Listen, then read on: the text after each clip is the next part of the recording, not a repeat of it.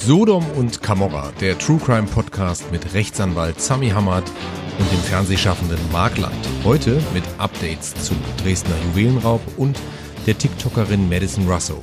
Und dann einem Fall, in dem sexuelle Leidenschaft und die Obsession für Serienkiller zum Tod eines Menschen führte. Hallo und herzlich willkommen zur vierten Ausgabe von Sodom und Camorra, dem Crime-Podcast, der sich aktuellen Kriminalfällen in Deutschland und der Welt widmet, hin und wieder aber auch den Blick in die Geschichte richtet. Hallo lieber Sami. Hallo lieber Marc. Sami, wie schön, dich äh, live und in Farbe und gesund zu sehen. Äh, du bist wieder da. Ja, ich bin wieder da und in Farbe hoffentlich. Die kommt langsam zurück. Ich war tatsächlich ein bisschen angeschlagen und äh, sobald es auf die Stimme haut, ist es natürlich nicht so ideal. Und deswegen haben wir um ein paar Tage verschoben. Ich danke dir für deine Flexibilität und allen Hörerinnen und Hörern für das Verständnis. Sami, ich freue mich wie immer auf deine Einschätzung zu unseren äh, Kriminalfällen und justiziablen Ereignissen. Ja. Los geht's. Wir beginnen, wir beginnen wie immer mit den Updates. Was heißt wie immer? Ja? Das machen wir jetzt schon seit äh, letzter Folge, glaube ich. Also seit es halt Updates gibt. Also wir fangen an mit unseren Updates. Ähm, heute haben wir zwei Updates. Das erste Update ist äh, wieder mal, äh, hatten wir beim letzten Mal auch schon, zu unserer TikTokerin Madison Russo. Das war die junge Frau, die sich mit einer mutmaßlich gefakten Krebsgeschichte ähm, 37.000 Dollar über Crowdfunding eingesammelt hatte und ähm, beim letzten Mal haben wir irgendwie gesagt, sie äh, plädiert auf nicht schuldig und so weiter. Da gab es ein paar Updates und jetzt gibt es ein neues Update zu ihr. Also es war so, als man sich ähm, polizeidienstlich mit ihrem Fall befasst hat, Anfang des Jahres, wurden drei ihrer Konten ähm, beschlagnahmt, beziehungsweise das Geld, was da drauf war. Und das sind etwas über 33.000 Dollar. Und äh, jetzt äh, hat Madison Russo äh, angekündigt, dass sie das Geld von der Staatsanwaltschaft zurückhaben will und äh, argumentiert, dass das Geld legal erworben sei, äh, also entweder durch irgendwie rechtmäßige Arbeit, Geschenke oder Leihungen. So heißt es in dem Text, der über ihre Anwältin äh, offenbar der Staatsanwaltschaft, Staatsanwaltschaft zugesandt wurde. Außerdem bittet die Anwältin um Zugang zu allen Beweisen, die bislang in dem Fall gesammelt wurden. Das ist auf jeden Fall auch konsequent. Wir hatten ja vorher schon gesagt, dass, ähm, dass die offensichtlich die, diese Linie fahren. Ja, die hat nichts Verbotenes mhm. getan. Und ähm, wenn man diese Linie fährt, dann muss man es eben auch durchziehen. Und deswegen ist das konsequent, dann zu sagen, okay, wir wollen das Geld wieder und so weiter. Was mich wundert, dass sie nicht schon Akteneinsicht genommen hat ich will, in Deutschland würde oder denke ich, dass jeder Strafrechtler als allererstes sich die Akte kommen lässt, bevor er überhaupt was sagt, oder fast immer ist es so, damit man überhaupt mal sieht, was die Staatsanwaltschaft da hat, ne, an Material. Sonst besteht ja die Gefahr, dass man irgendwas sagt, was überhaupt nicht in der Akte ist und hinterher noch hm. negativ. Ja, aber in dem Zusammenhang, vielleicht ist das aber auch so ein USA-spezifisches äh, Thema oder Problem. Ich erinnere mich daran, dass in dem Fall von der Anna Walsh äh, ja das ja so ähnlich war, ne? dass ähm, da auch im März, also im Grunde zwei Monate nach dem Verschwinden der, der äh, Anna Walsh, ähm, die Anwältin von dem Brian Walsh auch Akteneinsicht verlangt hat und gesagt hat, gebt uns doch mal alles, was ihr habt an Beweisen und so weiter. Also die hatte ja offenbar bis zu dem Zeitpunkt auch noch nicht so richtig was bekommen. Ne? Vielleicht ist das etwas, was weiß ich nicht. Vielleicht ist das etwas, was in den USA so, so ist und äh, nicht wie hier, dass du sagst, jetzt geben Sie uns mal die Akte und dann gucken wir mal rein. Ist tatsächlich ein Unterschied. So in, in einem Satz. Ähm, die in Deutschland arbeitet die Polizei und Staatsanwaltschaft auch entlastend. Und das müssen die. Das heißt, wenn die irgendwann Tatort kommen, dann sammeln die nicht nur Beweise gegen dich, die gegen dich sprechen, ne, oder, sondern auch für ja. dich sprechen als entlastend. Und in Amerika ist es tatsächlich also mal grob gesagt, ist das nicht so. Und deswegen gibt es auch so viele Privatdetektive, weil alle, die sich irgendwie entlasten wollen, die beschuldigt werden, die müssen erstmal irgendwelche entlastenden Beweise sammeln lassen und deswegen wird dann ein Privatdetektiv beauftragt, der dann loszieht, Magnum-mäßig und eben entlastendes Zeug sucht. Also es ist tatsächlich anders als bei uns. Okay. Okay, das ist spannend. Okay, interessant. Ähm, das zweite Update ist äh, nochmal zum grünen Gewölbe, ähm, also im Grunde der, der Juwelenraub im grünen, grünen Gewölbe aus dem Jahr 2019. Ähm, da haben wir in Folge zwei drüber berichtet und äh, der Prozess gegen die sechs Mitglieder oder gegen sechs Mitglieder des Remo-Clans läuft derzeit. Und der MDR hat äh, in dem Zusammenhang jetzt gerade Folgendes berichtet. Und zwar hat die ähm, Staatsanwaltschaft am Freitag, den 31.03., ähm, mehrjährige Haftstrafen für fünf der sechs Angeklagten gefordert. Die Haftstrafen sollen zwischen vier Jahren und sechs Monaten sowie sechs Jahren und acht Monaten liegen. Einer soll freigesprochen werden, er hat ein Alibi für die Tatzeit. Ähm, die Staatsanwaltschaft hielt damit an ihren vor Weihnachten 2022 getroffenen Absprachen mit den Verteidigern fest. Diese waren mit der Aussicht auf mildere Strafen verbunden. Der Deal hatte zur Rückgabe eines Großteils der gestohlenen Diamanten geführt. Ähm, den Angeklagten wird schwere Brandstiftung mit gefährlicher Körperverletzung, Diebstahl mit Waffen sowie Sachbeschädigung in Höhe von mehr als einer Million Euro vorgeworfen. Ähm, das Urteil könnte am 16. Mai fallen, so der MDR. Und äh, was ganz interessant ist in dem Zusammenhang ist, es gab dann irgendwie auch wohl Kritik von außen, dass man gesagt hat, naja, sind die Strafen nicht viel zu mild äh, für das, was die da, äh, was die da verbrochen haben im wahrsten Sinne des Wortes. Und ähm, auf diese Kritik hat der Oberstaatsanwaltschaft dann auch reagiert und hat gesagt, über das reduzierte Strafmaß könne man streiten. Aber ich denke, wir sollten etwas demütiger sein und nicht vergessen, dass es Ende November 2022, also eben drei Jahre nach diesem Wahnsinnsüberfall, noch keinerlei Spur zu der Beute gegeben habe und auch keine konkrete Aussicht auf deren Rückführung ähm, bestanden habe. Und das, äh, ne, oder anders gesagt, die, die wollten eben retten, was noch zu retten war, ja, an den an, an Juwelen. Und insofern haben sie sich auf diesen Deal eingelassen. Ähm, ich kann das nachvollziehen, ehrlich gesagt. Und ähm, interessant ist auch, ähm, wir haben ja immer über sechs ähm, ähm, Menschen gesprochen, die da beteiligt waren an diesem Überfall.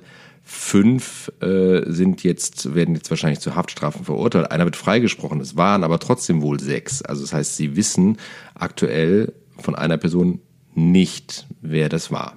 Das noch vielleicht als kleine Randnotiz. Und dann nochmal die Frage an dich, Sami. Ähm, und das jetzt nochmal, weil mich das interessiert. Also äh, die Haftstrafen sind ja das eine, aber ähm, wir reden ja immer noch über Wahnsinnswerte, die hier A, entweder noch nicht zurückgekehrt sind oder B, zerstört sind. Und äh, wir wissen eben auch, dass der Freistaat äh, Sachsen ähm, hier ja auch nochmal Schadenersatz äh, fordern will in Höhe von 89 Millionen Euro. Wie, wie läuft das? Ähm, also ich, es ist immer schwierig. So, wenn man die, wenn, wenn der Fall dann da liegt und dann von oben herab das Ganze zu beurteilen juristisch. Du hast gerade gesagt, re zu retten, was zu retten ist, die Staatsanwaltschaft, ne? Das ja. wollten die und wir können alle froh sein, dass da was zurückkam. Ja, das hat die Staatsanwaltschaft im Zweifel auch gut gemacht. Ja, wir haben, wir haben ja niemanden, der körperlich zu Schaden kam. Und dann kann man natürlich sagen, wow, die haben einen guten Deal geschlossen, es kam was zurück.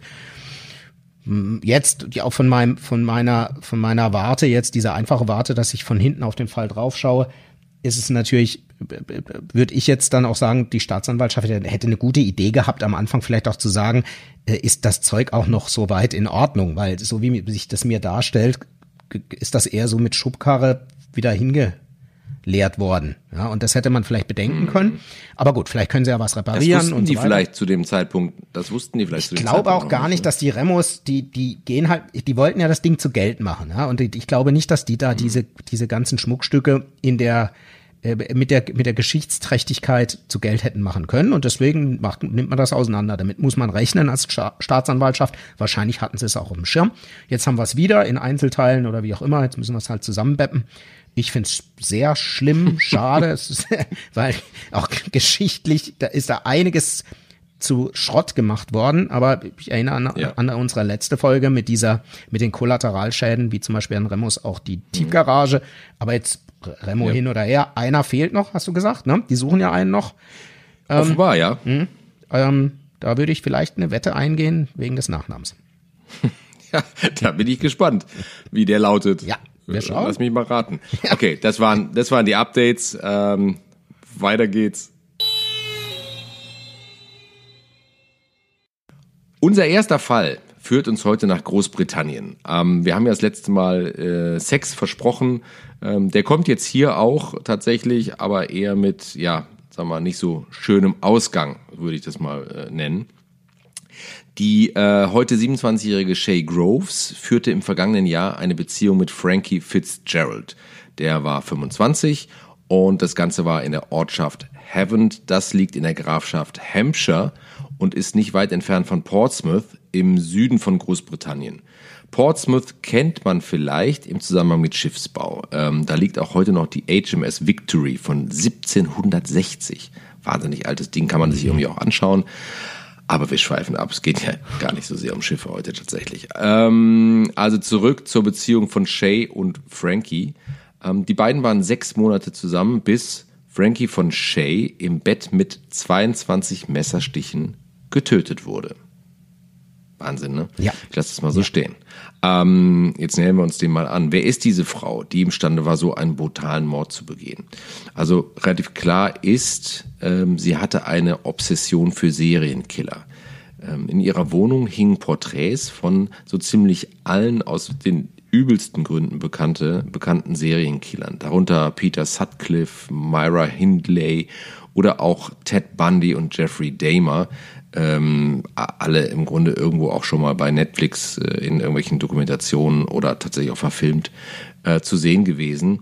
Und in der Wohnung fand man außerdem auch Messer, auf denen verschiedene Filme dargestellt waren, also so Dolche, ne, so, so Schmuckdolche oder ich weiß nicht, wie man die nennt.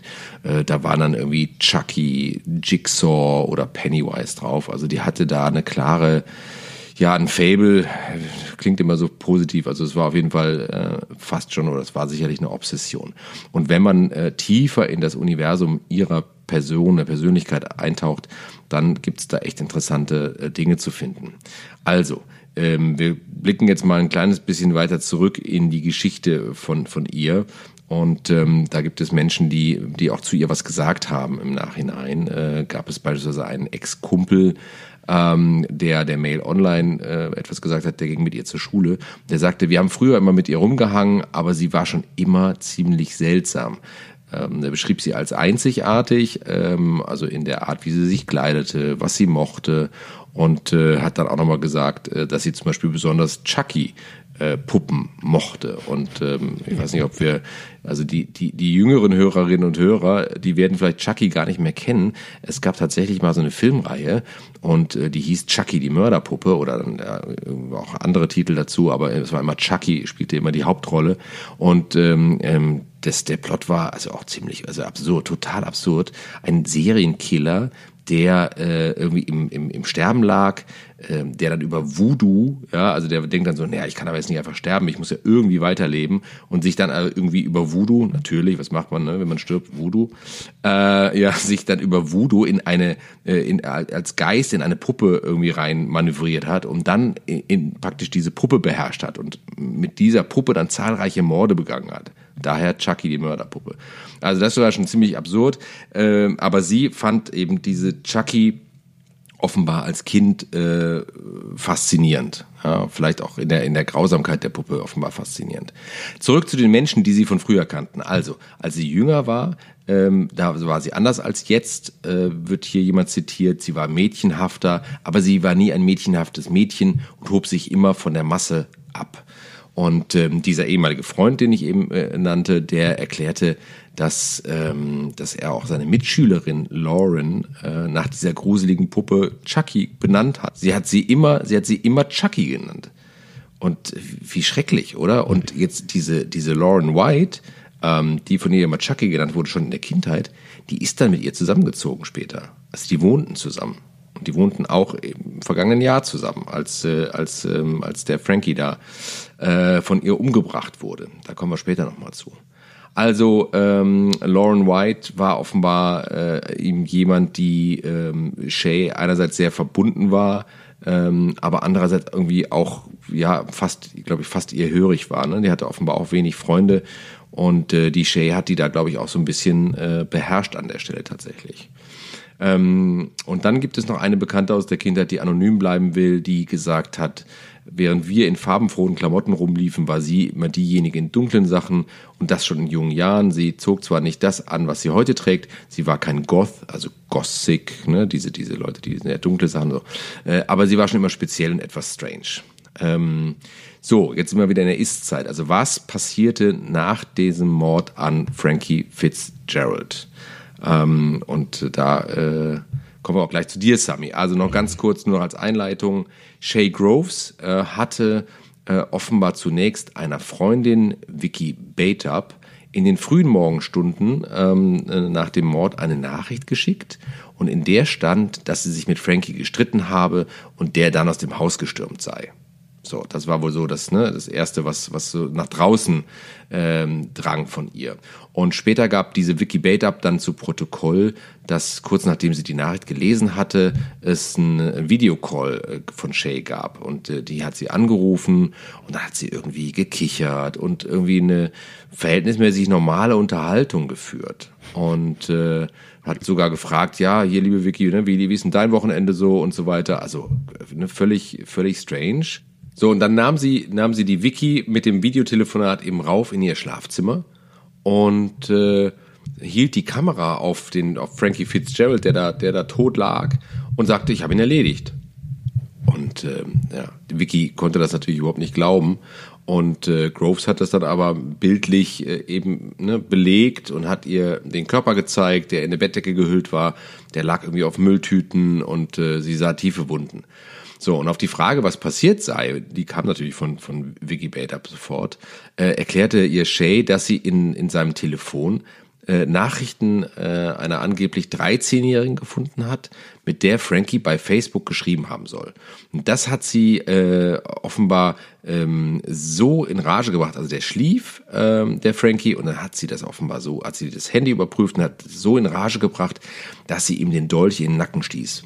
Und äh, ja, sie sagte äh, dann Vicky, dass er dann irgendwie aufgewacht sei und äh, sich bewegt hätte und so weiter. Und dabei hat sie ihm dann offenbar den, den, den Nacken aufgeschlitzt und überall war Blut und so. Also es war eine, das musste ein, also nicht nur ein Horrorverbrechen gewesen sein, sondern auch ein unfassbar schrecklicher Call, äh, kann ich mir vorstellen. Ähm, ja, aber sag mal zu dieser, äh, also weil es ja diese, ähm, weil es diese 13-Jährige ähm, an, angeblich gab bei Facebook. Äh, dazu äh, stellte sich doch später bei Gericht was ganz anderes raus, oder? Erzähl doch mal bitte. Ja, also der Frankie, der hatte dieses Mädchen geblockt ähm, in dem Moment, als er realisierte oder vermeintlich realisierte, dass sie 13 war. Also das ist ja eigentlich ein, ein Handeln. Ich weiß nicht, ob die Kontaktaufnahme ist schon ein bisschen bizarr, aber das Blocken ist ja, ist ja dann das gebotene Tun. Und äh, tatsächlich hat sich allerdings später herausgestellt, dass sie 17 war. Ja, und nicht 13. Das ist natürlich ein großer Unterschied. Okay. Ja, ähm, ja okay. erzähl mal weiter. Okay. Also, okay. Ähm, also Vicky konnte jedenfalls das äh, irgendwie alles gar nicht so richtig verstehen. Sie, sie hat dann irgendwie später ne, zu Protokoll gegeben, äh, also er, er schlief, sie, sie war ja nicht mal in Gefahr und, und äh, Vicky sagte, ich hätte es irgendwie verstanden, wenn sie sich hätte verteidigen müssen, aber sie sagte mir, dass er schlief und sich nicht mal wehren konnte. So, und am Ende des Gesprächs, äh, das ist wirklich komplett absurd, fragte Shay ihre Freundin dann noch, ah, wir sind aber noch gute Freunde, oder? Also das, das finde ich, ja, ne, das ist wirklich äh, wow, also das ist weird. Ja, das ist bizarr. Das, das kann man kann man wohl nicht anders sagen. So und ähm, natürlich hat diese Freundin dann das Telefonat der der Polizei gemeldet. Die hat dann den Notruf gewählt und so und dann ist ein Polizist zu dem Haus gefahren. Und es gibt äh, auch tatsächlich eine Aufnahme ähm, von diesem äh, von diesem ersten Kontakt, also die Polizei, der hatte, der Polizist hat auf mal eine Bodycam an und klingelt an der Tür, ähm, und äh, sie macht die Tür auf, äh, ist völlig ruhig, hat irgendwie einen Bademantel an, raucht und sagt, ja, sie sei äh, tatsächlich Shay Groves und so weiter. Und dann siehst du irgendwie so, ne, wie sie irgendwie reingehen und dann ist sie in der Küche und der Polizist klärt sie dann darüber auf, was, was halt gemeldet wurde, ja, dass es da offenbar in dem Haus einen Mord gegeben haben soll. Und sie unter Mordverdacht stünde, ob sie das verstehen würde. Und sagt, ja, ja, nee, das wäre okay, alles klar. Also auch, auch da die Reaktion, ähm, wir haben das ähm, Video mal verlinkt in den Shownotes, ist schon wirklich, ist weiß seltsam. ich gar nicht, ne? Also auf, auf sehr, ja, seltsam, genau. So, dann äh, wurde in dem Haus das Tatwerkzeug, ein Dolch, äh, in, in dem Waschbecken gefunden und ähm, es stellte sich dann offenbar raus, dass sie wirklich 22 Mal äh, auf diesen Frankie Fitzgerald eingestochen hatte. Ähm, und zwar irgendwie, äh, um es nochmal genauer zu sagen, also 17 Mal äh, in, die, in die Brust, äh, zweimal in andere Regionen und dreimal in den Nacken. Und das ist, äh, das ist natürlich wirklich äh, ja, heftig. Ähm, und das, das ergab natürlich ein Verletzungsbild, ja, multiple Verletzungen. Äh, in, dem, in dem Bericht wird von, von Perforation des Herzens und der Lunge berichtet und von einem katastrophalen Blutverlust. Aber äh, ursächlich oder todesursächlich im ersten Schritt waren offenbar die, äh, die Attacken in den Nacken. Das war wohl schon so, so, so schlimm, dass der, dass der da im Grunde schon eigentlich, da war schon klar, okay, der, der kann diesen Angriff gar nicht überleben. Ähm, so, jetzt wurde sie verhaftet. Und jetzt, Sami, ähm, erzähl doch mal ein bisschen genauer, wie ist denn dann dieser Prozess äh, abgelaufen? Also die war ja eine ganze Zeit in Untersuchungshaft und irgendwann äh, Anfang diesen Jahres wurde ja dann der Prozess gemacht. Und äh, wie lief der ab? Ja, sage ich gern was zu. Ich bin gerade noch so hängen geblieben an deiner, bei deiner Erzählung an, du kennst ja die Engländer, ne? wenn die sagen 17 Mal in die Brust und zweimal in andere ja. Regionen. Also ja. der, der, der arme so. Kerl, ja, da war der aber schon tot, ja, aber andere Regionen, weiß nicht. Also gut, die Engländer sind ja meistens so ein bisschen zurückhaltender. Da habe ich mir gerade überlegt, warum steht da nicht direkt, wo er, wo er hingestochen hat. Aber gut, wir müssen ja auch nicht alles mhm. wissen. Und ja, okay. Ähm, ja, ähm, verhaftet, Prozess gemacht. Ähm, die hat gesagt, nö, bin nicht schuldig. Und es ist ganz oft so, dass dass bei diesen bei diesen Taten, da bleibt einem ja auch nicht viel übrig, dass die gesagt hat, hier, das war mehr oder weniger Notwehr. Ne? Ähm, mhm. Ich musste mich verteidigen. Und ähm, aufgrund eines Angriffs, ne, er hat mich angegriffen, es war nicht das erste Mal, dass er mich angegriffen hat. Und sie hatte auch ein, ein äh, Video, auf dem sieht man, wie er sie vergewaltigt habe, geschlagen habe und, und all diese ähm, äh, Dinge, also diese äh, wirklich furchtbaren Vorwürfe. Mhm. Ähm, also den Verlauf an diesem A oder an diesem Abend, ja, äh, den, den hat sie so äh, geschildert. Äh, nachdem Groves angeblich die Nachrichten zwischen Fitzgerald und dem 13-jährigen Mädchen entdeckt hatte, sagte sie dem Gericht, sie habe damit gedroht, die Videos, die zeigen, dass sie vergewaltigt hat, dass er sie vergewaltigt hat, online zu veröffentlichen. Sie sagte, dies habe Fitzgerald in Wut versetzt und als Antwort habe er sie an der Kehle gepackt und sie gegen das Kopfende mhm. des Bettes gestoßen. Also das ist natürlich ein mhm. Angriff, wenn er auf dein, auf dein Leben zielt. Da kriegst du auch Todesangst, so wie sie das darstellt, äh, nachvollziehbar. Ja. Es geht weiter. Sie sagte dem Gericht, dass sie nicht atmen konnte und ihre Sicht verschwommen gewesen sei. Also griff sie zur Selbstverteidigung nach dem nächsten Gegenstand und schlug, schlug Fitzgerald damit in die Kehle. Sie fuhr fort und beschrieb, wie das Opfer aufhörte, sich zu bewegen und ein blubberndes Geräusch aus seinem Hals drang. Gut. Groves behauptete, sie habe deshalb begonnen, den Mann in, ins Herz zu stechen, um das Blubbern zu stoppen. Also gut, das klingt jetzt, es ist natürlich aus der Akte so entnommen. Äh, wahrscheinlich wollte sie damit auch sagen, äh, sie hatte Angst, dass der gleich nochmal irgendwie zu sich kommt oder so, ne? Und wollte das dann insgesamt ja. stoppen. Ich, ich will es jetzt auch ja. nicht zu arg. Also es gab ja. Also klar, also einmal äh, sagt sie, ne, er, er hat sie sozusagen angegriffen ja. und er, äh, sie sagt halt auch, äh, oder ne, es gibt den oder in dem in dem ähm, in ihrem Statement gab es den Vorwurf der Vergewaltigung, Richtig. dass sie praktisch vergewaltigt worden sei. Richtig. Und ähm, ähm, also sie hat den Sex offensichtlich mit diesem äh, Frank Fitzgerald ähm, immer wieder mal gefilmt. Ihre Freundin hat bestätigt, dass sie das auch in der Vergangenheit schon mit anderen äh, Lovern gemacht hat, um diese hinterher zu erpressen. Also das war wohl so ein bisschen eine Masche von ihr. Ähm, die Videos, äh, mit denen sie eine Vergewaltigung beweisen wollte, waren von ihr bearbeitet und vor allem gekürzt worden. Also das ist jetzt ähm, äh, die ihre Verteidigungsstrategie gewesen. Offensichtlich dachte sie, äh, die merken das nicht, dass da, dass da an diesem Film rumgefummelt wurde. Mhm. Ähm, der Staatsanwalt konnte allerdings nachweisen, dass der Sex einvernehmlich war und dass, dass beide über das sogenannte Safe Word gesprochen haben, äh, das Red Light war. Und äh, da stellt sich jetzt mhm. die Frage, ne? Ja. Was? genau, also an der Stelle Safe, Safe Word, ne? Ich glaube, das muss man grundsätzlich vielleicht kurz, kurz erklären und einordnen. Was, also warum gab es ein Safe Word und was ist es überhaupt? Also, was, was wohl erwiesen ist, die beiden praktizierten BDSM-Praktiken. Ähm, jetzt muss ich selber nachschauen, was ist denn, wofür mhm. steht das eigentlich? Also hast, hast BDSM, nachschauen müssen? Habe ich nachschauen müssen, tatsächlich, ja. ja. Ja, ja, glaubst du mir nicht, ne? Nee. Doch, habe ich. Ich hätte nee. diese Buchstaben so schnell jetzt nicht in der Abfolge. Aber egal. Machen wir weiter. Marc? okay. BDSM. Ja, das, das geht mir so vor den Lippen. Ja, habe ich mir aber auch aufgeschrieben. Okay, wie auch immer. Also BDSM steht für die Anfangsbuchstaben der englischen Bezeichnung Bondage and Discipline, mhm. Dominance and Submission, Sadism and Masochism. Und ähm, es äh, geht also um eine Gruppe von sexuellen oder sexualisierten Verhaltensweisen, die eben mit Dominanz, Unterwerfung, spielerischer Bestrafung, Lustschmerz, Fesselspielen und so weiter in Zusammenhang stehen. Und eben jetzt zur Frage, was ist ein Safe Word? In dem Fall war es bei den beiden das Wort Red Light. Ähm, musste ich auch erstmal nachschauen. Das Safe Word ist ein bei Praktiken im Bereich des BDSM, das hatten wir jetzt gerade, verwendetes Signalwort, mit dem der empfangende Partner anzeigen kann, dass er die Handlung nicht fortsetzen möchte. Also im Rahmen einvernehmlich ausgeführter Praktiken gilt ein ausgesprochenes Safe Word als unbedingte Verpflichtung zum sofortigen Aufhören. Das habe ich jetzt zitiert, das ist ähm, äh, aus der Wikipedia.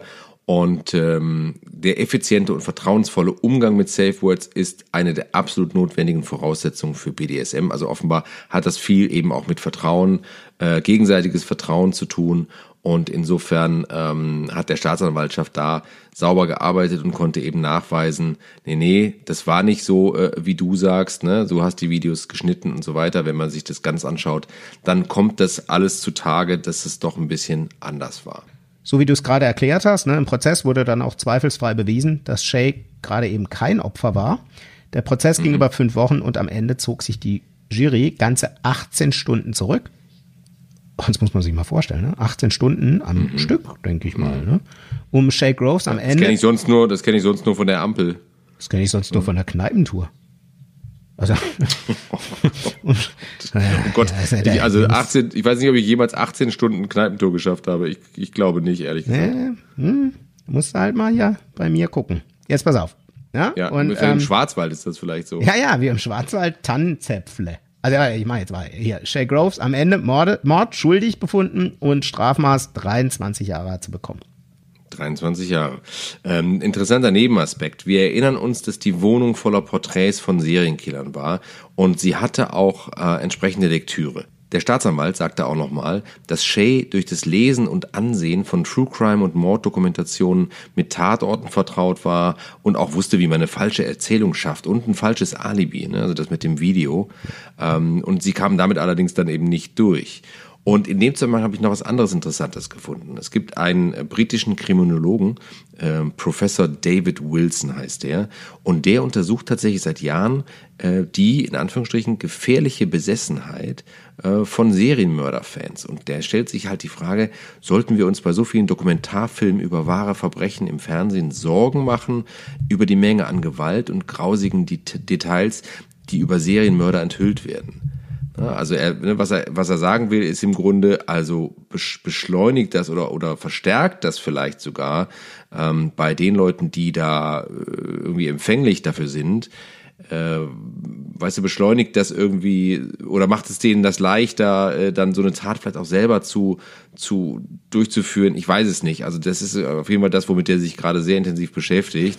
Und ähm, er achtet zum Beispiel, naja, er achtet zum Beispiel bei seinen Vorträgen immer sehr darauf, möglichst jetzt nicht zu detailreich zu sein mhm. äh, und zu explizit zu werden, um das nicht selber auch noch zu unterstützen, weil er sich ja nun mhm. damit sehr intensiv beschäftigt. Kann ich nachvollziehen. Zu, zu triggern halt. Ne? Und äh, er glaubt, wie bitte? So zu triggern.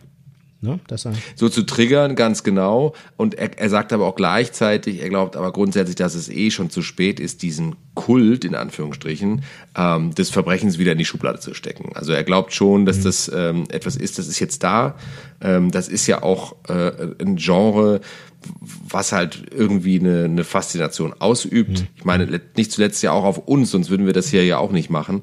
Ja. Ähm, und insofern ist es äh, etwas, das, das ist jetzt da und die Menschen finden solche Geschichten spannend. Ich meine, äh, ne, jeden Sonntag gibt es irgendwie einen Tatort, der den vielleicht zehn Millionen Menschen schauen. Ja, klar. Und äh, ja. es ist ja auch nicht so, dass, dass, dass, dass es da nur um heile Welt geht, ganz im Gegenteil. Also es, es hat dieses ganze äh, Thema hat irgendwie eine gewisse Faszination und in diesem speziellen Fall hier äh, eben mit einem sehr fatalen äh, Ausgang, muss man sagen. Sami, zurück zum, zurück zum Fall, zurück zu unserem Fall. Ähm, wie lief die Urteilsverkündung ab?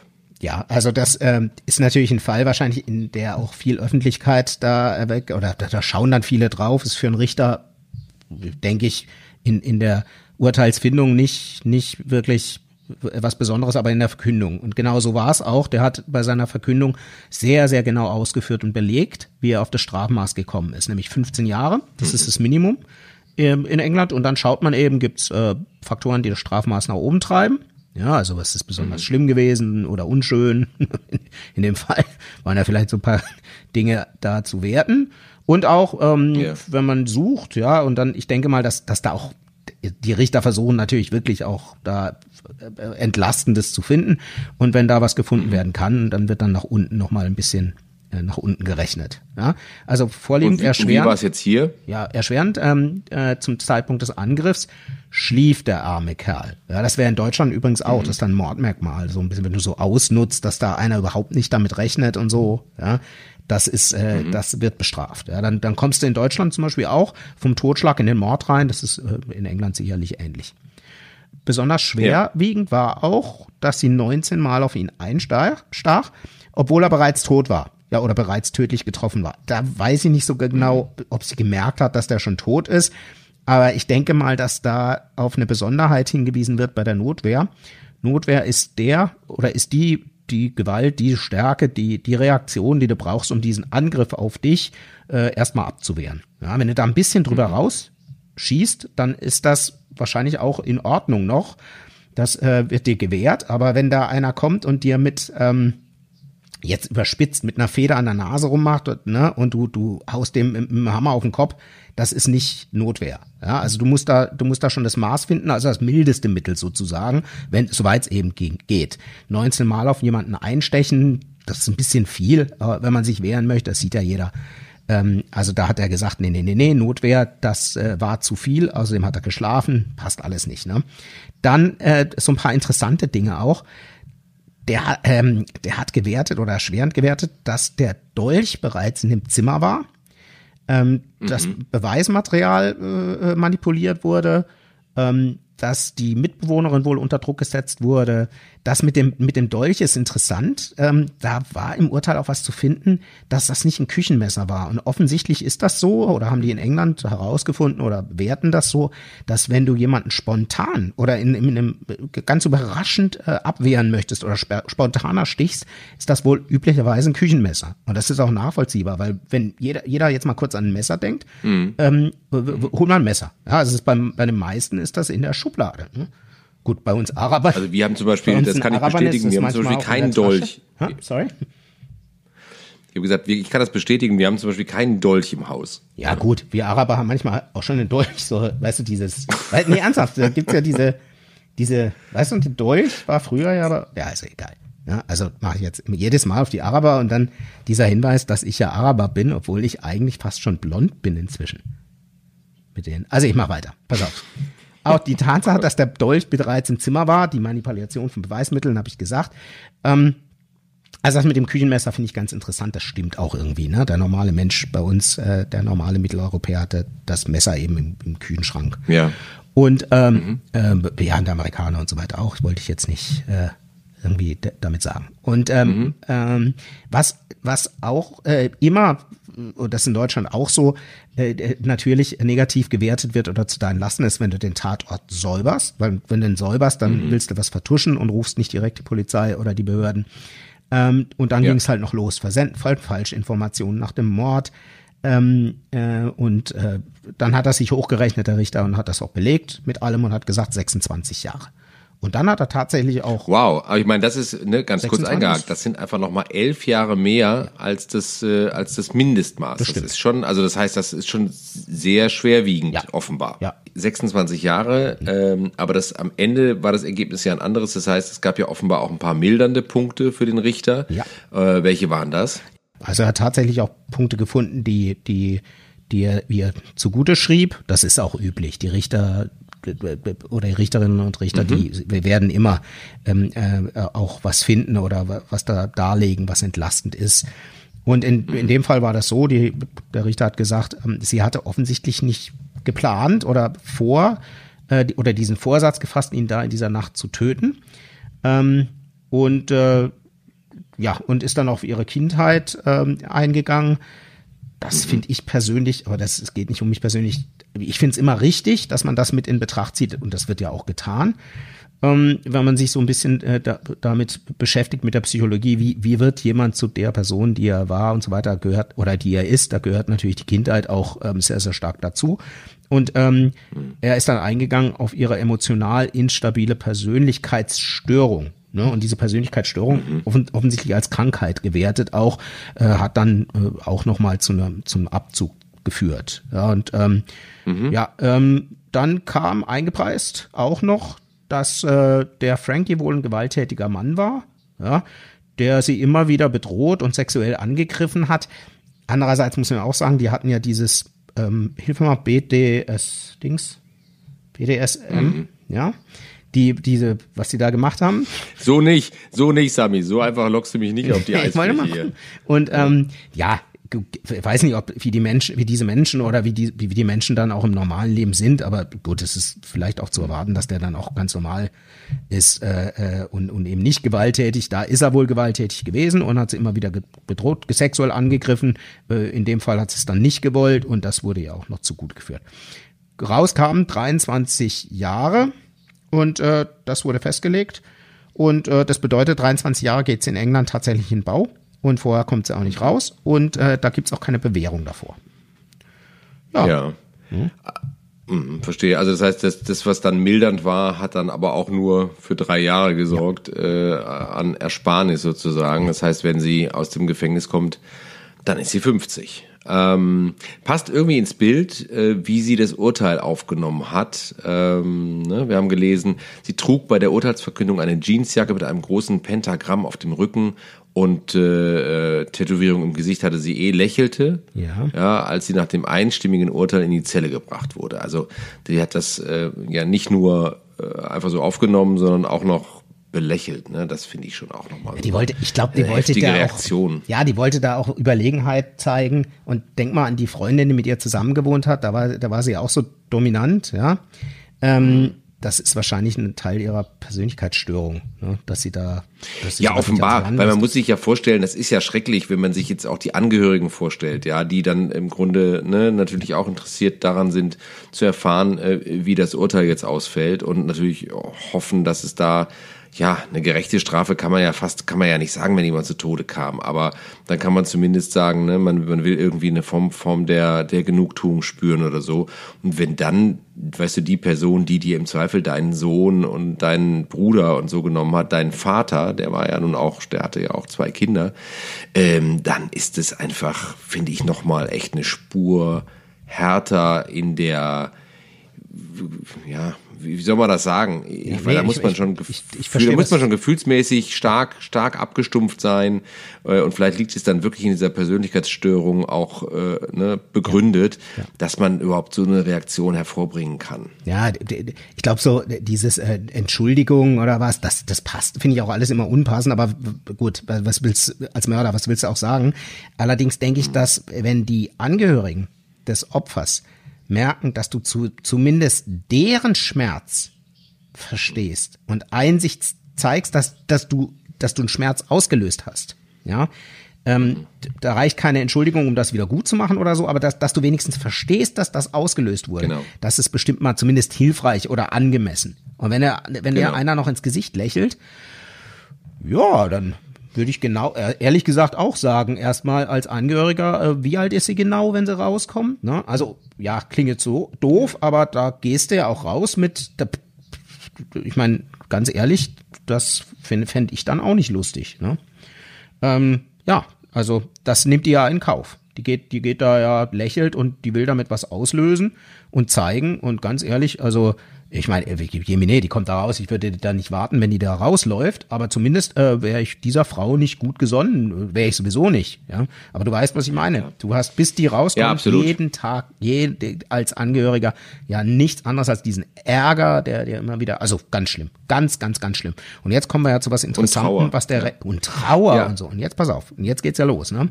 Diejenigen, die da beteiligt waren, ähm, erzähl mal, was da, was dann da von dem Richter kam. Der Richter sagte zu den Geschworenen, mir bleibt nur noch Ihnen für das Engagement und die Arbeit zu danken, die Sie in diesem Fall geleistet haben. Das war ein langer und schwieriger Fall, in dem Sie manchmal erschütternde Dinge gehört und gesehen haben. Ich schlage vor, sie ab heute für acht Jahre vom Geschworenendienst auszuschließen. Ich persönlich als Richter und Institution bin Ihnen zutiefst dankbar. Meinen herzlichen und tief empfundenen Dank. Also da sieht man ja schon, wie, wie, glaube ich, wie der Fall auch diesen Richter selber ja bewegt hat und wie bewusst ihm ist, wenn der, ne, der blickt ja wahrscheinlich auch auf eine langjährige Karriere zurück, ähm, wie sehr dem klar ist, dass auch das für diese Geschworenen extrem belastend äh, gewesen sein ja. muss, äh, in so einen ja schon verstörenden äh, Fall reingezogen worden zu sein, ja. ähm, mehr oder weniger per Zufall. Also das ist, glaube ich, etwas, was er hier nochmal ganz, ganz groß äh, nach vorne stellen wollte und würdigen wollte. Und das fand ich wirklich auch bemerkenswert. Ja, da siehst du mal, was die, was, was solche Fälle oder solche furchtbaren Fälle nicht nur Auswirkungen auf, auf Angehörige, da natürlich wahrscheinlich die meiste Auswirkung haben, sondern auch an die Beteiligten wie Staatsanwalt, Richter, Geschworene und auch die Rechtsanwälte. Wahrscheinlich auch die Verteidiger. Man denkt ja immer, oh, der Verteidiger, der, der, warum macht der das? Der ist ja auf der Seite von mhm. der, das ist ja Quatsch, ne? Der macht nur seine Arbeit und muss eben die mildeste Strafe da irgendwie rausholen. Aber mit, ja, wie du immer sagst, ne, der schöpft einfach die rechtlichen Mittel am Ende richtig. aus. Das ist das, das muss er. Geht, sonst ne? macht er seinen Job nicht richtig. Ne? Absolut. Ja. Absolut. Und das war Gut, lieber Sami, ich glaube, an der Stelle ähm, schließen wir diesen Fall. Das ähm, machen wir. Ich werde jetzt erstmal BDSM googeln. Um das ja, nochmal genau. Du mal. Ja, da muss ich nochmal gucken. Ja, schau das nochmal nach, bitte. Dann können wir da das nächste Mal, das nächste Mal nochmal ausführlich drüber reden. Genau. Äh, sollen wir das jetzt wieder ankündigen oder was? Das nächste Mal haben wir dann, dass wir uns immer so steigern, ja, dass es dann immer äh, exzessiver wird und wir dann praktisch, äh, ist das jetzt der Plan oder was? Dass ich mit BDSM meinst du? Mit dem, ach so, du meinst? Ja, dass wir, ja, dass wir erst jetzt, jetzt haben wir Sex in der Folge, dann haben wir jetzt beim nächsten Mal, dass wir da so, dass wir das äh, irgendwie immer sowas dann reinnehmen. Das wäre natürlich sehr, sehr, äh, sehr, sehr schlau von uns. Das musst du, du bist das, du bist das Hirn der Sendung. Ja, dann lassen wir es weg. ja, war nur ein Vorschlag. Dann lassen wir es weg. Sami, das war doch ein schönes, ein schönes Ende. Du kannst ja dann privat noch ein bisschen BDSM googeln. Ja, ähm, ich, ich würde an der Stelle jetzt SC schließen Freiburg wollen. Hier, SC Freiburg. Ja, ja, google mal SC Freiburg und äh, DFB-Pokal. Ja. Dafür viel Erfolg. Vielen Dank. Äh, danke für deine Zeit, Sami. Und ähm, wir hören uns ganz bald wieder zur nächsten Folge, die dann turnusmäßig äh, in zwei Wochen erscheint. Ja, also an dem, an dem übernächsten Sonntag. Okay? Ich freue mich drauf. Marc, vielen, vielen Dank. Sami. Bis bald. Danke. Tschüss. Bis bald. Tschüss. Tschüss. Tschüss. Ciao.